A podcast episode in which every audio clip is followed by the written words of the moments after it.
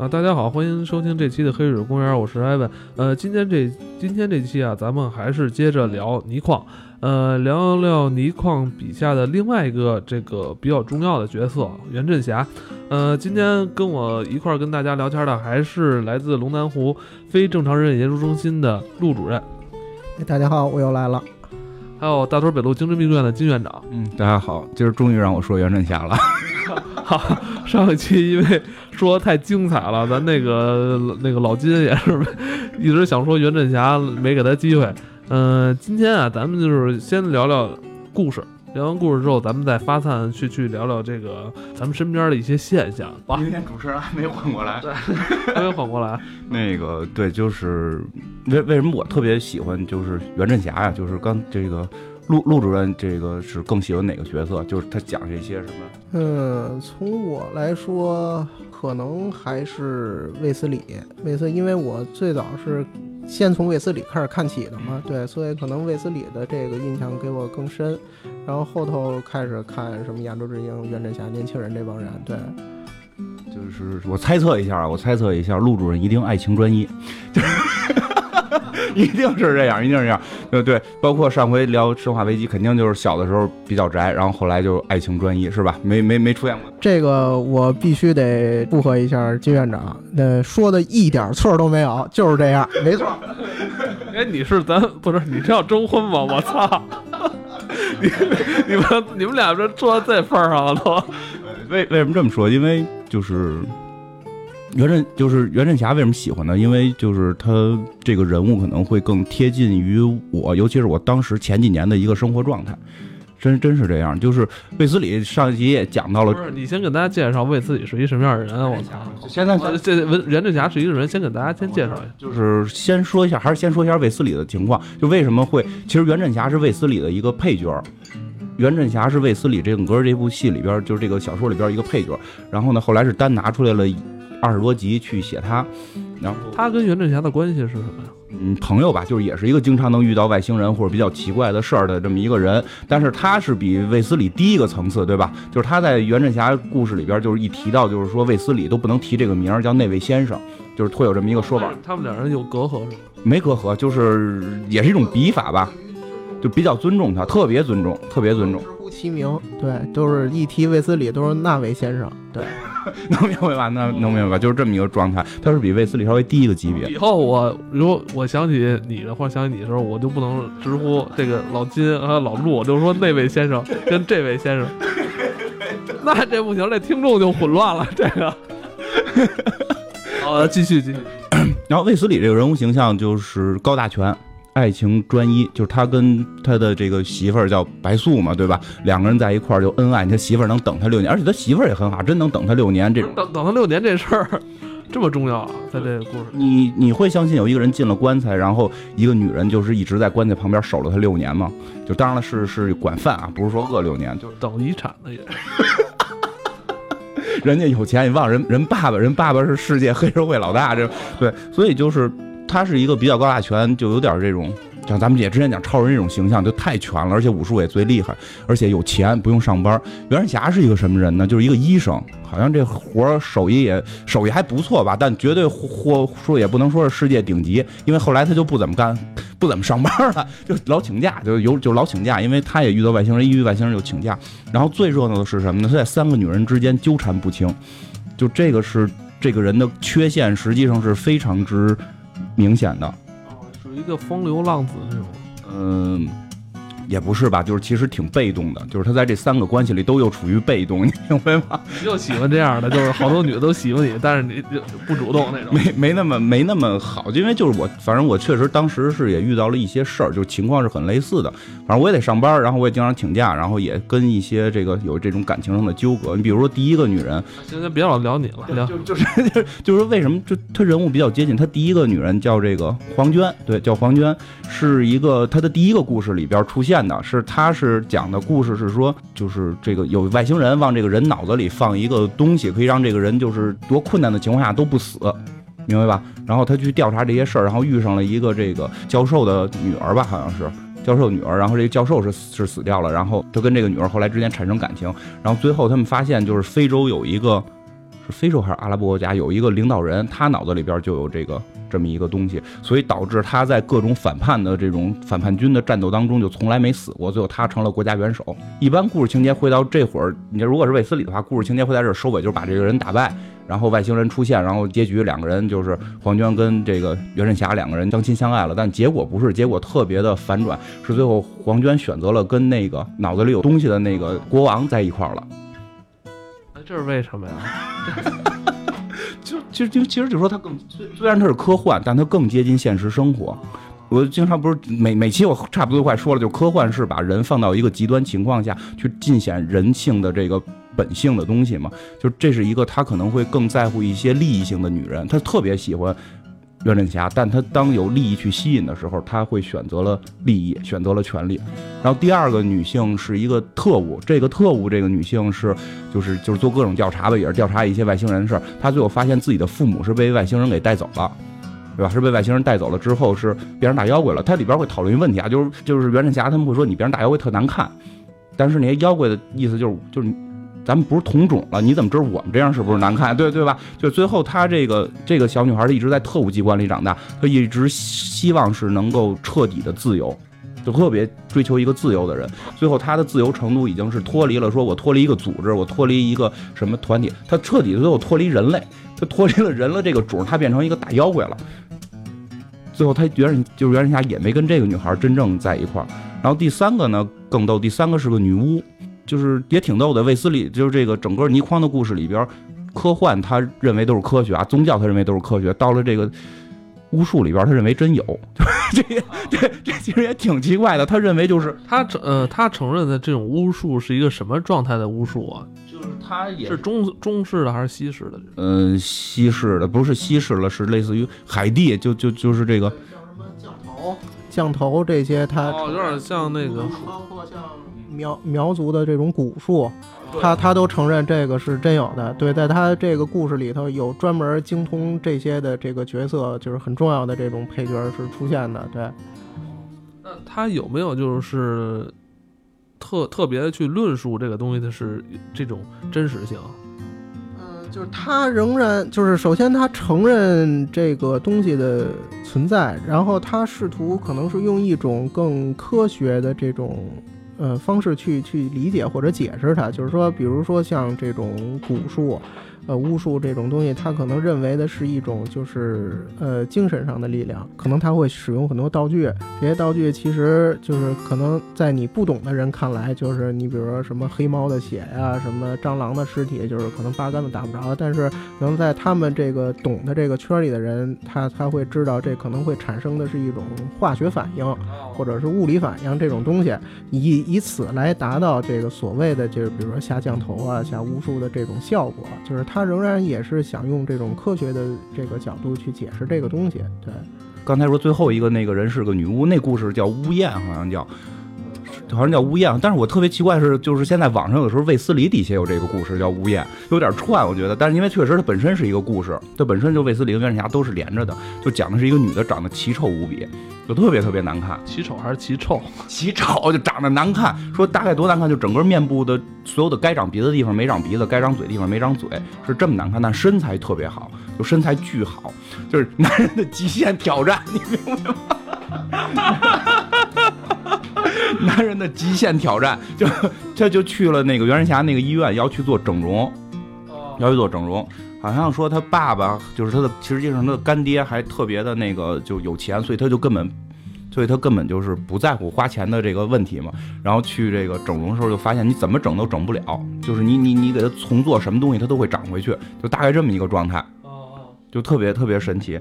然后后来呢，就是后来发现就是有一个这个这个这个海地啊什么这来的这种。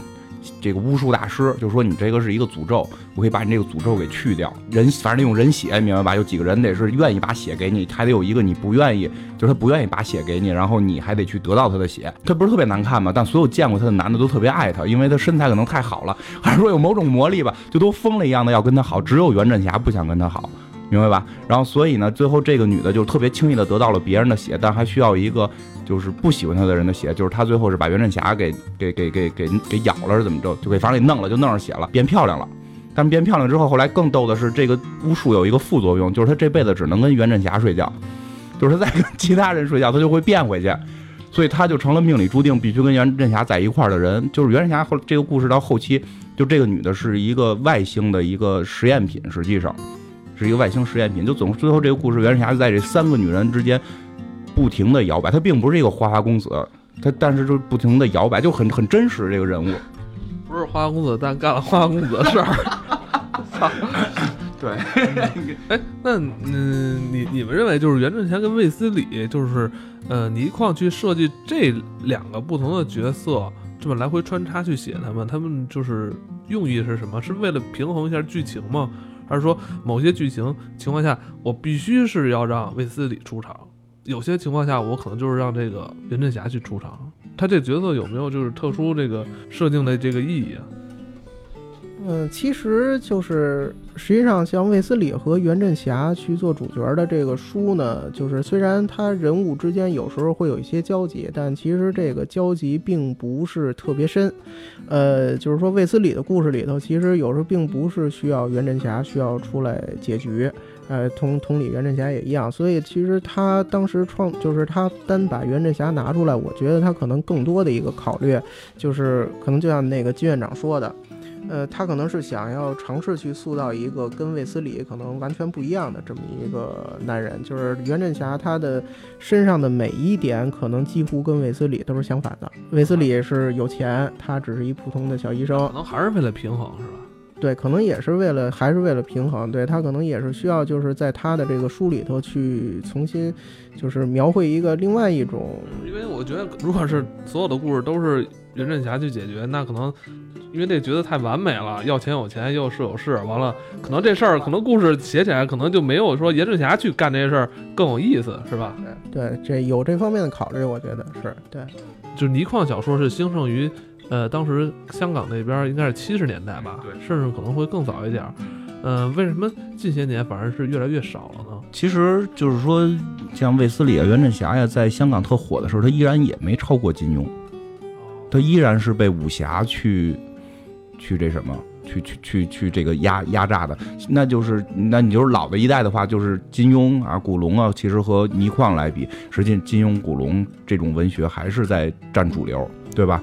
那到了现代，那就上在在之前我们一期也讲过，纳多其实是完全我觉得是接受了这个卫斯理的衣钵的这么一个表现手法，这类小说你也完全干不过那种玄幻。对吧？现在是改修仙了，原先是练武术，现在是练练飞天，但是性质是一样，完全比不过这个。其实这个就是原因是什么？我觉得啊，就是你往大了说点，就是中国的教育其实是有一些小偏差的。去年还是前年，我们家孩子这个科学科学就叫什么科学节吧，学校组织科学节，让大家去回家让家长给做一个什么的东西拿到学校，是代表科学的啊。然后呢，我做了一个。我做了一个屁，就做做什么东西？我做了个屁，这就是甲烷，甲烷一个。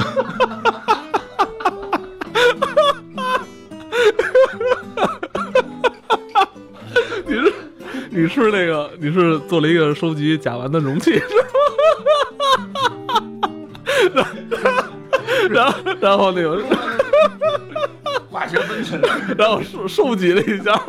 扣上盖儿完，第二天说：“孩子，把这名给你老师带回去，告诉他这是甲烷。” 做的是一个化学分子式，就是一个 一个碳原子四个氢原子吧，应该是。然后它呈这种就是类似金字塔形式去这个平均分配这个氢原子在碳原子周围的这么一个结构。不是有什么意义？人家那个老师说是让设计一个像收音机啊，是不是这种东西啊？就是说你。做一个代表科学的东西就可以，然后你能给孩子讲通了。然后给孩子讲，就是说我们你这是在教你孩子一个什么的那个化化学一个公式。对就是我会告诉孩子，就是这个世界的真实是什么，truth truth is out there 嘛，世界的真相是什么？虽然我们看不到这个屁这个东西，对吧？我们看不到甲烷这个气体，但它实际上是有这种化学式。我觉得这个是去，这是这是科学的理念，你明白吧？但是我。说太远了，不关心这个。那后来老师是不是得批评他了，是吧？肯定的。对，因为但是老师可能就会觉得做一个小汽车。对啊，就像我说，你哎，你下回啊，你不行的话，你就拿俩纸杯拴一根绳儿，完了这一 小时候都做过这个，是吧？其实这个就是中国。国为什么现在卫斯理、纳多这种东西火不了的原因。不是，我认为老师那路子没错。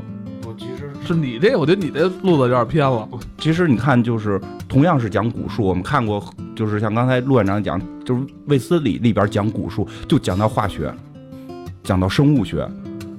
如果你对这些东西你从小没有认知，你不相信这些东西的存在，你其实际上你是不相信生物，你是不相信化学，你更愿意轻相信跳大绳，就是说你肉眼所见物质。哦，你明白？其实这是从小的一种培养。这有点像我们之前就是聊过，就是说，如果你一开始就认定它是一个巫术，它是就是一跳大绳的，你觉得那就是一个迷信，那你可能就缺少了一个就是探知的真相的一个过程，就是是吧？巫术巫术或者他跳大神，可能只是他表现出来的一个形式和状态，就是他他真正就是他产生这个作用的原理，他到底是不是通过他，因为他跳。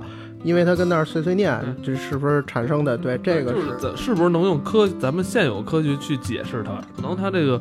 嗯，比如拿个拿个什么东西甩一甩，它可能就是为了加快这个蒸汽的 加快蒸汽的挥发，有很有这种可能性。但是但是你看那个老老道先吐口水，噗，完了啊，就是可能先把这个空气中的这个呃水分子的先先先多一些，让它对对对。其实你会发现，这个就是我们去中国人看待科学跟外国人看待科学不一样的地方。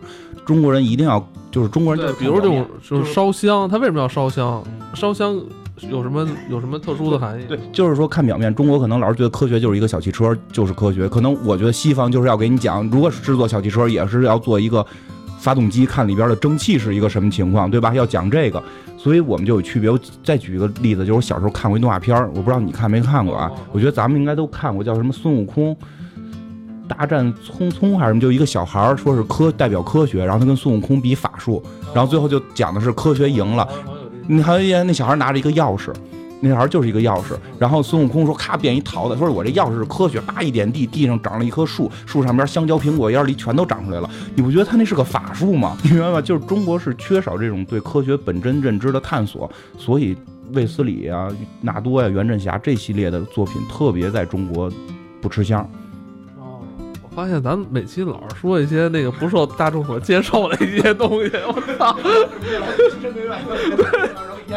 要不然都是来自精神病院的。我操！我觉得，我说为什么订阅量那么低呢？我觉得可能是听咱们节目人都抵触心理，你知道吗？要不然咱们下期该讲芈月。不是，我看那个好几千的这个收听数，完订阅寥寥无几，你知道吗？我操！我觉得有可能一大部分朋友可能听完之后觉得他妈胡。那就直接给关了，操！恨不得把荔枝、喜马都给删了。我操，说这什么玩意儿啊！我操！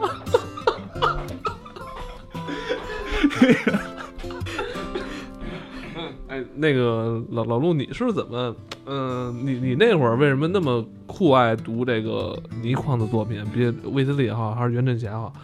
我那会儿就是因为他，他真的他是用这个科学去，最少他尝试用科学去解释一些，就是在咱们平常看来是迷信的这东西。你这事儿，你你这么看，你你可能就更容易理解了。就是咱从小接受的这个信息和知识，比如说，咱举一最简单的例子，比如说跳大绳儿，那咱们从小接受到的就是说它是一个迷信，就是呃。这东西不靠谱，是假的。这其实什么都，其实什么都用也没有。呃，但是，所以你你就这个就给你形成了一个固有的这个概念和认识，就是一提起跳大绳，你直接就是画一等号迷信，对吧？但是可能卫斯理他呢用一种就是我说的科学的角度，他尝试去给你解释这个东西，就是说他表现出来的是这样。但是它的原理未必是这样，它可能是有一个科学道理在里头的，这个就特别就特别让我就非常就是吸引我，让我觉得就是我我我想问题的这种方式可能就完全改变了，对，这个是特别吸引我的一个最重要的一个点。对，你那会儿读倪匡作品是大约多大那会儿？嗯，应该是初二。看来你那会儿朋友也不算太多，是一个很孤僻的小孩儿。哎，你你还别这么说，我告诉你，就是那个我那会儿正儿八经有一同学，我们俩一起读。因为你想那会儿初二一学生，对，那会儿初二一学生也没什么钱，那会儿也没有网，不像现在，你想看个东西，上网搜一个。想看只能靠买实体书。对，他这书两两个故事一本儿，他你想两百来个故事就是一百多本书，真买不起。等于我们俩后来就是什么呀？那会儿我记得特清楚，初中嘛下了晚自习，我们俩坐两两站公交车去一个书摊儿，因为那书摊儿是我们家那边唯一有卖 卫斯理书的。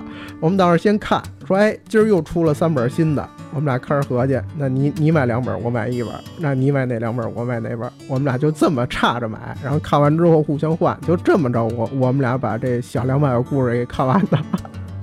真不容易，这个啊，真是挺感人。比起我这种是都在网上听人念念，认认真多了。不过我刚才觉得这说的，就是陆院长这个陆陆主任这点说的其实挺对的，就是跳大绳这个事儿，然后就是蛊术、降头术，然后巫术这些东西，你看我们觉得都是封建迷信，对吧？其实我，比如就谁跟我说这，我也都不带信的。但是我并不是完全完全的就彻底的否定他。就是我们可以通过卫斯理、袁振霞、纳多的这些思路去尝试解释，因为这东西形成这么多年，肯定有其可取之处。但是现在市面上很多跳大神的一定是假的，这个我首先得确定，这个必须是假的。但是，你比如说是否有心理暗示，这个可能是存在的，会不会是不是有某种轻度催眠的这种方法，对吧？催眠的话题以后咱们可以专门聊一聊。对，我现在正在那个我们院里边正在就是研究这这这个事儿。哎，你没有对我使用这个相关的催眠手段吧？你进来之后，我老觉得迷迷瞪瞪的，老想打哈欠。今天，要不然要不我没给你使，咱们怎么可能做这么多期呢？对对，真的就是会不会有？你比如说，其实我还是挺喜欢在过年的时候去白云观去烧香的，这个已经成为我的一个白云观，你也给我安利过。没事，会管用的，相信我。就是这个东西，其实是我觉得啊，我不相信说我去那块烧个香，就真有神仙在天上看见了，这个我不相信。但我可能会更多的相信，就这是一种精神的一种寄托，然后对你心里产生某种意识的影响。哎，你会发现这么给你讲，好像拜神好像就多少可信一点了，对吧？但是我很强。对，其实国外也会有一种，就是这种心理暗示的这种这种。这种方法嘛，其实这就是这种方法。呃，这种信息化使这个人跟人之间的关系越来越透明化，致使很多这种，嗯，故事故事会越来越平淡，会不会？这个肯定不会，因为你想，这所有的工具诞生之后，可能我们就会有新的利用点了，只是可能我们现在。就之前我觉得是卫斯理，对吧？后来是纳多，就是可能在现在这个互联网的这个时代还没有出，还没有出这样的一个人，仅此而已。其实你要是看过，像日本有一个叫什么那个什么，对《世界奇妙物语》，它实际上就是与时俱进嘛。你会发现这种故事反而可能有社交网络会出现更新鲜的一些故事，比如说我记得有一个他们什么在手机上就能够删朋友，然后这个朋友就在现实中就没了。就其实不用去担心这个，就这些东西永远不会挡住这些作家呀，或者这些人类的这种思想的这种想象力，是只能够帮助而不会去那什么。就包括前两天有一个有一个人找我说要写科幻剧本，当然了，他就就是说想跟我碰撞一下，然后下周可能要见他。他们其实我觉得那个点子想的也都挺好玩的，咱们不不好透露具体的啊，但就是也是你接下来的比较重要一部作品是吧？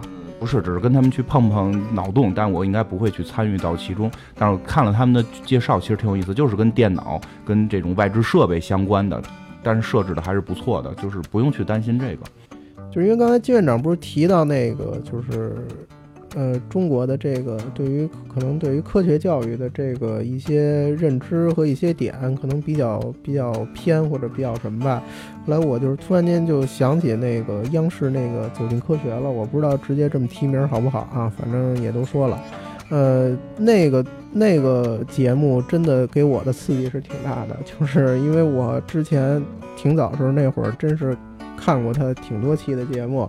呃，尤其是预告片的时候，是他那他那节目的预告片是我最爱看的，因为因为因为你看那预告片的时候，你觉得这世界可能快完了，就是他跟你说的那事儿，你都觉得我操，这这个这不得了，这这这这不行了，然后然后最后他开始给你讲，分上中下三级，好一通忽悠，告诉你这个那个吧，全都这个悬念也铺垫了，这个氛围也营造了，各种东西都都人证物证这个那个出来之后，然后最后告诉你说这个有怪声是因为打？呼噜对吧？什么什么这这这孩子这这孩子吸血是因为想引起福音注意，就是全是这种，就是什么外什么一个农民昨儿晚上跟家睡觉，第二天在几千公里外一地儿醒了，是什么自己梦游，就是就是这种解释，就是看得我特别崩溃。完全没有把这个科学的这种严肃性摆在第一位，觉得他根本就没有跟你谈科学的意思。你你可能你们家虽然没有这个事儿，但是有类似的这种事儿，那我去给你找了一个特别那什么的答案，告诉你，告诉你说别害怕啊，没对没没没有没有外星人，也没有鬼什么这这都没有啊，这就就是你们家隔壁那胖子打呼噜声忒大，给了你这么一个答案之后，你只要信了就 OK 了。他他根本就没有打算去跟你就没打算跟你说科学的，没打没打算讨论那件事儿就。明白就是没关系，不要害怕，科学不过而已。不不过如此嘛，是吧？什么是科学？这就是科学啊！别别瞎琢磨，他他不希望人瞎琢磨。对对，你越瞎琢磨，夜长梦多，这个事儿就大了，是吧？就是对，其实，但是我我我首先我觉得啊，走进科学，其实节目还好，就是名字太次，咱们不叫走进科学就好了。他如果叫什么超自然现象，这个也可以。不是，就是他最好跟超自然现象就就别别沾边儿，就叫什么什么身边的小事是这样的，就类似于这，其实叫这种名儿就是比较合适的。我我也看过，我发现你们俩都是走进科学的，对，因为就是你喜欢科幻嘛，然后那片头老给你放 S 档案的那个音背景音乐，对吧？你肯定会关注。其实我觉得，我我特别正经的、严肃的来说这件事，就走进科学本身这个节目的原始态度，我觉得还是对的。就确实类似于很多很奇怪的现象，可能其实就是你们家胖子打呼噜，但他开始那个噱头包的就有点特别夸张。对吧？他开始那噱头包的好像是怎么怎么怎么怎么怎么样，特别灵异，然后实际落到点儿地上就特别傻的一个事儿。接着说这，你就看看外国类似的这种节目，就那个《留言终结者》看过吗？对吧？人家其实也是说一些比较奇怪的网坊间流传的事情，人家是真的在用科学手段不断的尝试，就是就是，而且人家人家反正也没叫走进科学，因为走进科学确实把整个科学线拉低了。就是，我觉得拍摄手段和这个这个前后悬疑都 OK，就是别叫科学，别叫走进科学，就是发生在你身边的小怪事儿，就类似于这种我。觉得这呃特别不好的一个就是让，可能很多人觉得就是科学不是那么严肃，不是特别严谨的一件事儿。旁边人打呼噜，对吧？就是就是这种事儿。包括其实包括说了，你说像房顶上老有这种哒哒哒的声音，其实这确实是钢结构可能会有一些这个呃变形导致的，这个是。但是这个节目该怎么做，可能你真的需要去去把钢拿出来，去去有这种化学的这种分析什么的，而不是随便采访几个人说的玄乎其神的这种。你说这个节目也有，就是北京台晚上六点多也放那种，就是 就是说什么酱，一般它的它的起点比较低，就是我拿出三种酱油来，大家看看分别倒在这个瓷的里边，倒在这个铁铁缸的里边，跟倒在这个 木那个木头缸子里边有什么反应比较低，他也但是人也用这种实实实践的态度去做这个事儿，他还是离不开这个柴米油盐酱醋茶这个。太太弱了。其实我们有时候多看国外的一些电视电影，其实会有一个我我就是我这突然一下感觉到的啊，就就随便说吧，这印象很深刻的一个场景，很多地儿都有，就是一般中学或者小学要有这种科学的这个节，都会有一个叫火山爆发的实验，就是几种药剂喷到一块儿，噗噗噗就往外喷东西，哪儿都有。但是我上学那会儿，我们没做过，我们也没见过。像我孩子上学也没做过，也没见过。其实孩子就会，就你明白吗？就是真正我们离科学太远了。我们离科学就是，我们现在就就是感觉科学可能就是旁边屋有一人打呼噜，就是就是这么一个状态。实际上我们应该打呼这事儿也说了五次，就是，但是真的，现在因为现在中国科学就就是给人普及就是这种状态。实际我们其实应该去普及这种什么，包括土豆发电，你听说过吗？没有。这是这个是应该是国外十岁小孩都会做的一个实验，怎么用土豆来发电？土豆可以点亮灯泡，然后可以那个就是让表走。就这个这个，而且这个梗在《生活大爆炸》里边也反复用过。对，其实真的就是应该是在今年一六，应该是在六年前吧。其实，呃，国内其实那六年前我我是因为好长时间不买杂志了，但是在一零年的时候，国内有一本我觉得现在还是不错的杂志，叫《新新知客》，就是好像就出过那么一年，出来也差不多不到十期吧，还就还就倒闭，真是倒闭了。真的就是里边就是有那种国外说挺好的一些文章，完了还有一些就是跟都是跟实践有关系的，但是写的也不错。完了那杂志就杂志社挺了一年不到倒闭了，挺可惜的。样。对对对研究超自然现象就都我就反正中国现状科科学科幻的现状就是这种情况。然后我们研究超自然现象都会被定义为这个精神病院嘛，对吧？就是好在好像去年大刘的作品这个获了这个雨果奖火了，但实际上没有什么太大的。对对，其实际上是只是掀起了一波大家对这个《三体》的崇拜，然后真正其实很大程度是书商也是愿意炒这书，这书都多次出版了。这个对，然后但是你真正再往后说到科幻这个硬科幻或者科学这个层，我们讲科幻，实际上目的是为了让大家向着科学去发展，这个是真正的。我们德先生、赛先生，对吧？咱们德先生就先不提了，赛先生总得先引进嘛，对吧？实际上中国真的离科学还很远。